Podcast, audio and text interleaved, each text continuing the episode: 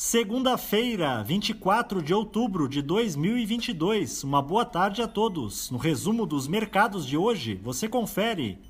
O Ibovespa terminou o dia em baixa de 3,27% aos 116.013 pontos, acompanhado pela alta dos juros futuros, devido à preocupação dos investidores locais a respeito da inflação mundial sendo também afetado pela possível desaceleração da economia chinesa.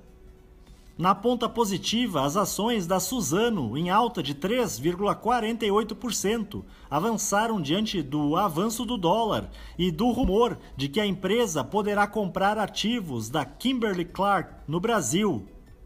Na ponta negativa, os papéis do IRB Brasil, em baixa de 8,49%, recuaram com o anúncio de um resultado negativo líquido de 164,7 milhões de reais em agosto, ante o prejuízo de 27 milhões de reais esperado pelo mercado. O dólar à vista, às 17 horas, estava cotado a R$ 5,30, em alta de 3,01%. Já no exterior, as bolsas asiáticas fecharam sem direção única, após a divulgação de uma série de indicadores chineses represados desde a semana passada, incluindo o PIB.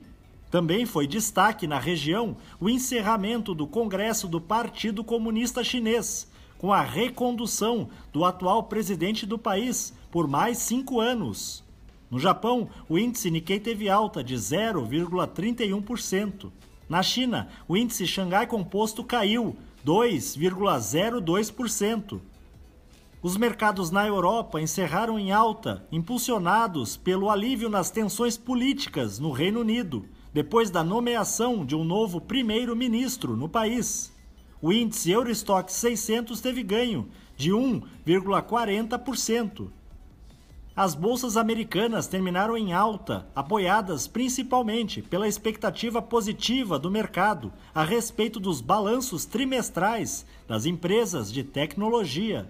O Dow Jones subiu 1,34%, o Nasdaq teve alta de 0,86% e o S&P 500 avançou 1,19%.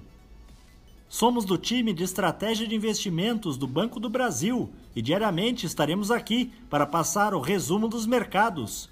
Uma ótima noite a todos!